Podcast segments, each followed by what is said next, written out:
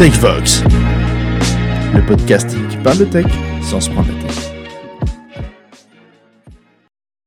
Bienvenue sur ce premier podcast de TechVox, le podcast qui parle de la tech sans se prendre la tête.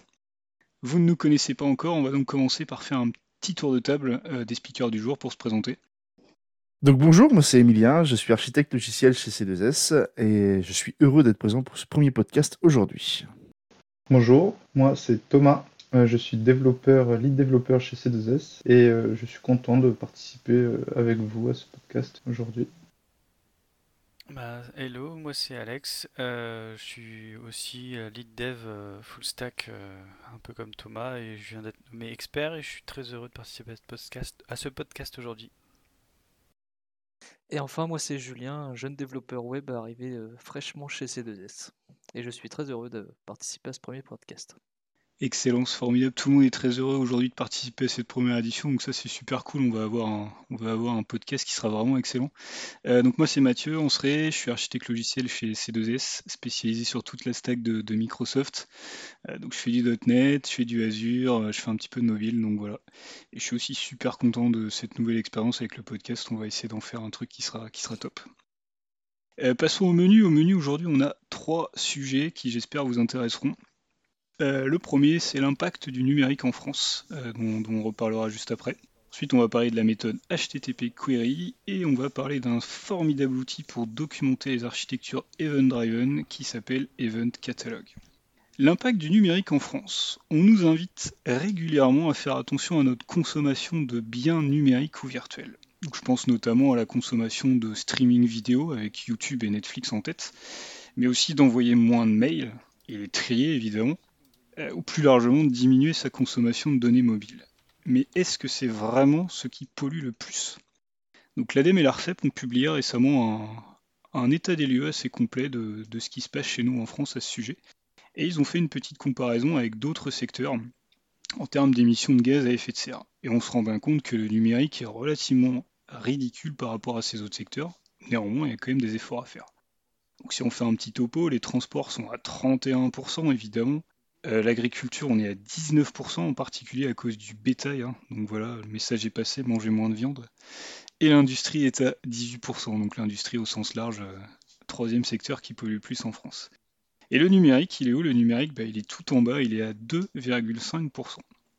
Donc c'est pas très important, surtout comparé aux autres. Hein. Il, y a, sûrement des efforts à faire ailleurs, mais il y a des efforts à faire ici quand même. Vous avez un avis, messieurs, là-dessus déjà sur, sur ces premiers chiffres, sur ces premières données? Est-ce que votre ressenti? Je vais prendre la parole en premier. Moi, je trouve que ce, chiffre, il est assez étonnant. Je pensais que la part du numérique serait beaucoup plus importante avec tous les outils euh, informatiques qu'on utilise. Ça, ça m'étonne beaucoup que ce soit aussi faible, j'avoue.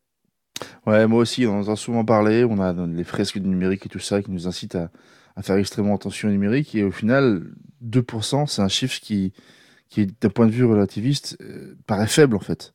Donc le chiffre en soi est étonnant. Mais pourtant. là-dessus, je peux déjà vous apporter quelques petites briques. Si, on rentre un petit peu dans le, rapport de l'ARCEP, qu'il faut bien noter déjà, il y a deux choses à noter, c'est que c'est l'empreinte du numérique en France. Euh, donc vous n'êtes pas sans savoir qu'on est dans un pays où la consommation énergétique elle est assez décarbonée. Euh, merci le nucléaire. Donc du coup, de ce point de vue-là, on a déjà une avance, un avantage assez important. Euh, après, évidemment, ils sont pas bêtes. Hein. L'ARCEP, ils sont allés plus loin que, que la simple consommation énergétique. Euh, l'empreinte du numérique, elle est plus large que les gaz à effet de serre. Euh, c'est aussi euh, la consommation de, matières rares, le recyclage de toutes ces choses-là. Enfin, il y a plein de critères qui vont entrer en compte et qui font que là, les chiffres que je vous ai donnés, c'est les émissions de gaz à effet de serre. Mais il n'y a pas que ça qui rentre en compte. Hein. Évidemment, le numérique pollue de plein de façons, comme, beaucoup de secteurs. Et ces pollutions avec, ils n'ont pas retranscrites en, en équivalent CO2, façon de dire? Pour les, pour les prendre en compte, en fait, dans le 2%, c'est plus... Euh, Alors, dans les 2,5%, non. Ils se sont concentrés sur les émissions de gaz à effet de serre. Après, euh, dans le contenu du rapport, je n'ai pas vu de, j'ai pas vu d'autres chiffres. Alors, il faudra, il faudra le creuser. Clairement, c'est une bonne, c'est une bonne intervention. Il faut, il faut voir plus large et je pense qu'il faut peut-être changer d'unité de mesure tout à fait. Parce qu'au final, si on parle juste de l'électricité consommée sur le réseau quand on fait transiter de la donnée, ah, juste à grande échelle, euh, les déchets qui seront à côté parleront pas aux gens en fait. Il va falloir pouvoir donner un moyen aux gens de quantifier les déchets. Alors peut-être pas forcément de parler en équivalent CO2, parce que comparer une tonne de, de beryllium avec 50 tonnes de CO2, ça parlera à personne. Mais peut-être trouver un moyen de comparativement se dire, tu vois, quand tu consommes un téléphone, je sais pas, ça équivaut à 500 camions poubelles. Bon, le chiffre est exagéré, mais si, je pense que si on reste juste sur le, 2,5%, la réflexion que j'ai eue tout à l'heure sur le, le 2,5, bah, c'est faible en fait. On sera beaucoup à l'avoir et la prise de conscience n'aura pas lieu. quoi.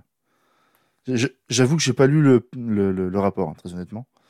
Bah, ce qui est intéressant, c'est que tu parles de téléphone. C'est un des, ils ont émis des, ils ont émis des leviers euh, pertinents, enfin qu'ils appellent pertinents pour réduire, euh, pour réduire cette empreinte carbone.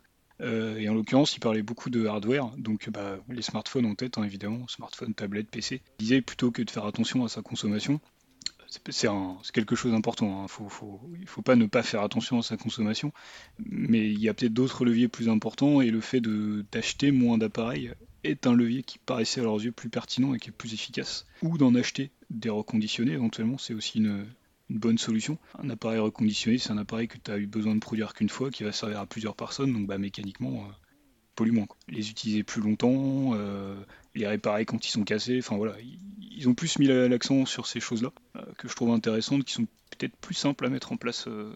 Ah, sais pas si vous, qui, utilise des appareils reconditionnés par exemple autour de la table je sais sais pas si on a le droit de parler de nom de, de site, mais mais il y en a un que je vais traduire en français qui est Retour au marché, que j'utilise très fréquemment à titre personnel. Donc oui, sans les, sans les citer, euh, sans le citer non plus, il y a beaucoup de plateformes en ligne euh, euh, très connues qui font, qui livrent beaucoup de colis, proposent énormément de produits, qui proposent notamment des, des, bah, produits à tarif réduit et qui souvent sont reconditionnés. Et franchement, c'est rare de voir une différence avec un produit neuf. Et donc au final, on, garde son portefeuille et en même temps, on fait un, geste pour la planète. Donc c'est quelque chose à encourager. Oui, parce qu'in fine, le la seule dépense qu'il y a, c'est la dépense du transport, qui est d'acheminer le colis en réalité. Quoi. On fait attention à son portefeuille tout en faisant attention à la planète. Je trouve que c'est une phrase formidable qui peut clôturer ce sujet. Merci Julien. Je vous propose de passer au second, second sujet du menu. On a fait l'entrée, on va passer au plat. La méthode HTTP query. Et ben là-dessus, Emilien, ce que je te propose, c'est de prendre la main. Euh, le sujet venait de toi et je t'invite à à nous le présenter. Ce qui est sûr, c'est que tu m'inviteras pas à bouffer chez toi si je me retrouve à bouffer de la spec, hein, qu'on s'entende bien. Oh, tu sais, euh... c'est bon. ouais, oui, oui, oui, oui. Mais d'un point de vue responsable numérique, faut peut-être pas trop imprimer non plus. Bref, euh, ouais, donc il y a, y a, un petit truc euh, assez sympatoche, alors qui est pas forcément nouveau parce qu'il y avait déjà eu un, un, début de réflexion de ce côté-là il y a quelques années. Euh, je suis tombé sur une spec IETF sur un mot-clé HTTP, un nouveau mot-clé HTTP, qui est le mot-clé query. Et le but du mot-clé query, en fait, c'est de pouvoir effectuer, donc comme son nom l'indique, effectuer des, requêtes, des queries, sur des endpoints HTTP. Euh, ce mot-clé query, en fait, viendrait à, mi-chemin entre le get et le post, puisque quand on veut faire, par exemple, une recherche sur un jeu de données assez volumineux, on reste, euh, on a plusieurs solutions. Il y a soit celle de passer par des query strings dans l'URL, qui est fréquemment utilisée, dans laquelle vous avez, indépendamment des langages et des personnes, euh, plusieurs euh, nomenclatures pour mettre euh, ce que vous voulez récupérer, comment vous voulez le filtrer, avec quel, quel tri, quelle heure de lancement. ça, c'est la méthode classique que je vois assez fréquemment, qui est pas mal, mais qui peut se retrouver à être compliqué à débugger, parce que quand vous avez une URL qui fait 600 km de long, c'est parfois assez balèze de s'y retrouver, surtout quand elle est juste présente dans un log. ou sinon, l'autre méthode, c'est de passer par le mot-clé HTTP post, euh, pour passer un objet en fait de, requêtage. Le souci du post, c'est qu'il est souvent assimilé à, un mot-clé qui va muter la donnée, qui va altérer votre jeu de données, euh, alors que quand vous faites une recherche, théoriquement, vous ne venez pas altérer votre jeu de données. Vous pouvez euh, enrichir un jeu de données à côté pour faire de l'analytique, ça c'est pas le souci, mais le jeu de données sur lequel vous faites la recherche, il n'est pas censé bouger en fait. Du coup, il y a une proposition qui a été le mot-clé HTTP query, euh, qui se retrouve à mi-chemin entre les deux, où finalement c'est comme un get, c'est-à-dire que vous allez chercher de la donnée, vous faites une query, mais par contre vous avez accès au body, c'est-à-dire que vous pouvez passer des choses dans votre body pour formuler des, bah, soit une requête euh, formée à la SQL si vous en avez envie, soit passer un objet dédié. Euh, le but du mot-clé query, c'est vraiment d'avoir un résultat idempotent sur la donnée, c'est-à-dire que vous, ne venez pas altérer la donnée. Alors bien évidemment, l'idempotence, on va la prendre entre pincettes parce que si vous modifiez votre jeu, de données entre temps, ce sera différent, mais euh, le but vraiment du query, c'est d'être comme un get, mais de vraiment permettre la requête. Alors ça pose des questions sur comment gérer le, caching typiquement, parce que quand vous avez juste une URL à cacher, bah, c'est pas compliqué, hein, la clé de cache c'est l'URL. Là avec le mot-clé query, vous aurez une URL et un contenu interne à, hacher finalement pour avoir une clé de, une clé de cache. Mais euh, je, trouvais l'idée intéressante en fait parce que d'un point de vue sémantique, euh, on se retrouvait à avoir un mot-clé qui n'induisait pas une notion de mutation de données, mais qui permettait en parallèle de bypasser certaines limitations associées au mot-clé HTTP euh, GET en fait, tout simplement. Je ne sais pas si vous en avez entendu parler, si vous avez un avis sur, sur ce sujet-là, si, si ça vous semble pertinent ou pas, si vous avez eu le temps de lire la, l'aspect IETF, le premier draft, qui était, qui était pas très long, de prendre 5 minutes à lire, un truc comme ça. Mais j'ai regardé un petit peu et euh, c'était intéressant parce qu'il parlait d'un de quelque chose qu'on a rencontré dans un projet où au final on n'utilisait que des postes. Ah oui. et, euh, et il disait que ça arrivait. Enfin, au final, il, y a beaucoup de projets sûrement dans lesquels on rencontre ce, ce choix. C'est-à-dire qu'au lieu de faire euh, des, des get avec des, des paramètres dans la query, vu qu'on a beaucoup de paramètres, et eh ben on met ça dans un body et on utilise un post. Quoi. Yes, effectivement, c'est assez fréquent. Et il y avait quelque chose que je trouvais intelligent dans leur euh, dans le draft en question, euh, c'est qu'ils avaient un exemple où justement ils mettaient une requête euh, typée select email, username et je sais plus quoi, mais vraiment comme si c'était du SQL avec un select, un limit et, en fait ce que je trouvais sympathique c'est que pour le coup avec ce mot clé on n'était plus limité à ce que nous impose le, le, format query string en fait. Si demain tu veux avoir ton propre modèle de requêtage, bah tu peux l'avoir. Si tu veux avoir un SQL-like ou autre chose, tu peux tout à fait te le mettre. Tu n'es pas obligé de passer un objet, tu n'es pas obligé de passer des, éléments en query string, tu fais ce que tu veux dans le body. L'important derrière, c'est que toi, tu puisses interpréter, bien évidemment, mais tu te retrouves plus limité en fait parce que tu imposes le, bah, le mot-clé et le formalisme HTTP. Tu peux vraiment faire ce que tu veux pour effectuer ta requête. Et je trouvais ça intelligent. Et euh, il parlait aussi d'une problématique, c'est le format où ah oui, l'encodage, oui. Quand on utilise des query strings, on est obligé de convertir nos paramètres parfois quand ils tiennent, contiennent des, des, des, caractères spéciaux. Et euh, bon, on a tous déjà eu le problème où on a eu un bug en prod ou quelque part euh, où on a une requête qui contenait un caractère qu'on n'avait pas prévu. Et, euh, ouais, ceux qui n'y pensent pas ou quand les frameworks sont pas faits pour le gérer par défaut, effectivement, ça peut, être, ça peut avoir des conséquences désastreuses c'est vrai qu'en termes de lisibilité, je trouve ça quand même ultra séduisant parce que tu te retrouves avec une query, enfin une URL du coup HTTP qui est, qui est relativement claire, qui est relativement simple et qui mécaniquement est plutôt courte. Et ton, ton intelligence, entre guillemets, est déportée ailleurs, à un endroit où, où c'est moins gênant d'avoir quelque chose de d'un peu verbeux. Quoi. Donc ça, c'est, Ouais, ça te permet en plus de garder ta représentation REST. C'est-à-dire que tu auras un endpoint avec, euh, bah là, c'est les contacts en question. Tu auras slash contact pour le get, euh, pour récupérer tout, ou slash contacts pour faire ta query, en fait. Tu restes cohérent vis-à-vis de ton, bah, ton contenu d'URL, quoi. C'est cool. C'est cool.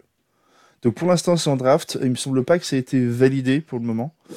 Euh, j'avais cru voir sur le, GitHub de l'HTTP Workgroup que c'était en cours mais il me semble que c'est Safe Method with Body, ouais, c'est ça. Mais c'est pas euh, pas encore validé. Le draft en question que j'avais partagé avec vous datait du mois de novembre. Et comme on le sait, le workgroup HTTP avance pas forcément toujours très vite. Donc on ne le verra pas arriver d'ici demain matin, mais euh, d'ici quelques mois, peut-être, on aura le, plaisir de pouvoir l'utiliser et je trouve que ce sera une bonne chose.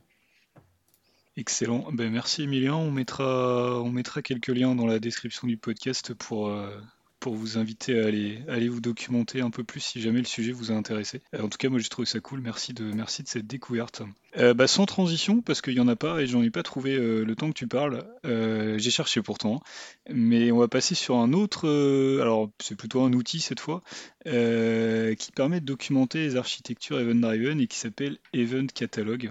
Donc c'est pareil, on vous mettra tous les liens qui vont bien dans, le, dans la description du podcast. Et ben, je vais de nouveau laisser la main à, Emilien sur ce, sur ce sujet qu'il nous a trouvé.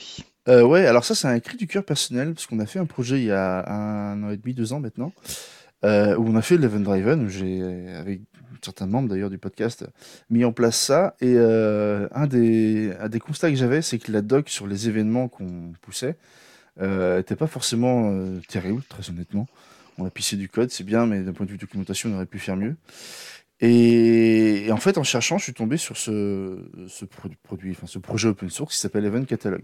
Donc l'idée, c'est que dans une architecture event-driven, donc une architecture dirigée par les événements, où il y a des services qui poussent des événements et d'autres qui les consomment, euh, Event Catalog va permettre aux développeurs de cartographier, de documenter en fait les événements qu'ils poussent et quels sont les services qui les poussent ou quels sont les services qui les consomment.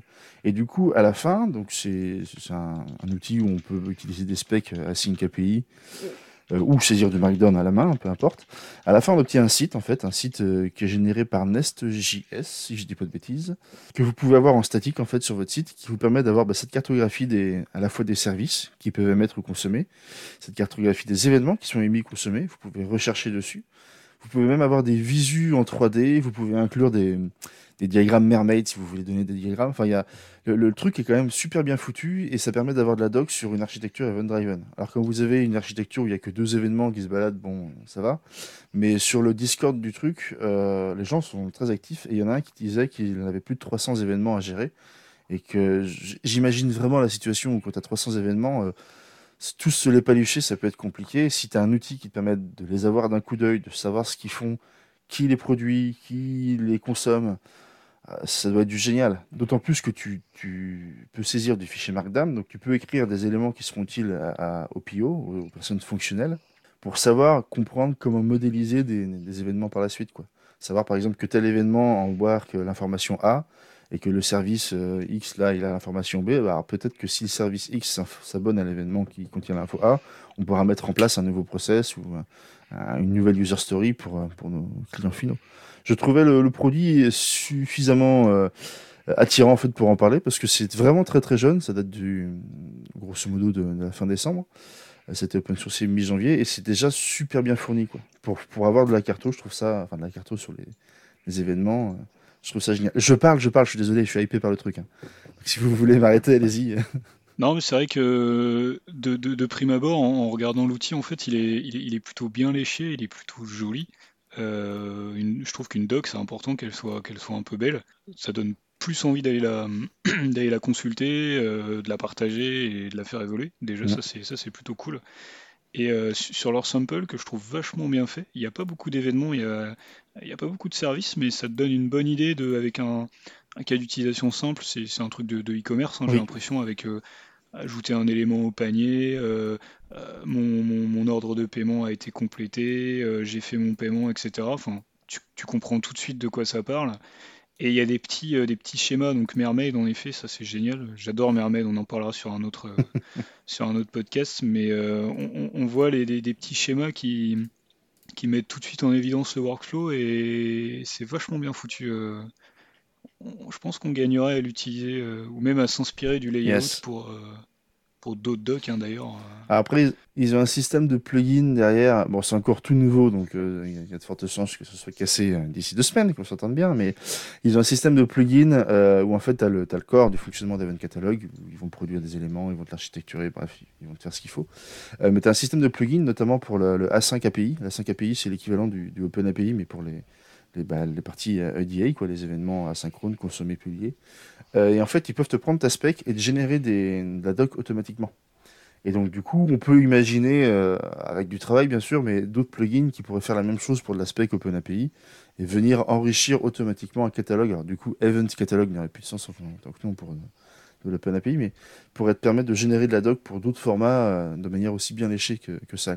Charge à nous de développer le plugin. Ah, je sais pas si vous avez regardé le 3D Node Graph. Euh, ouais, c'est qui est vraiment bah, très joli et qui est très parlant, je trouve. C'est exactement ce que j'allais dire.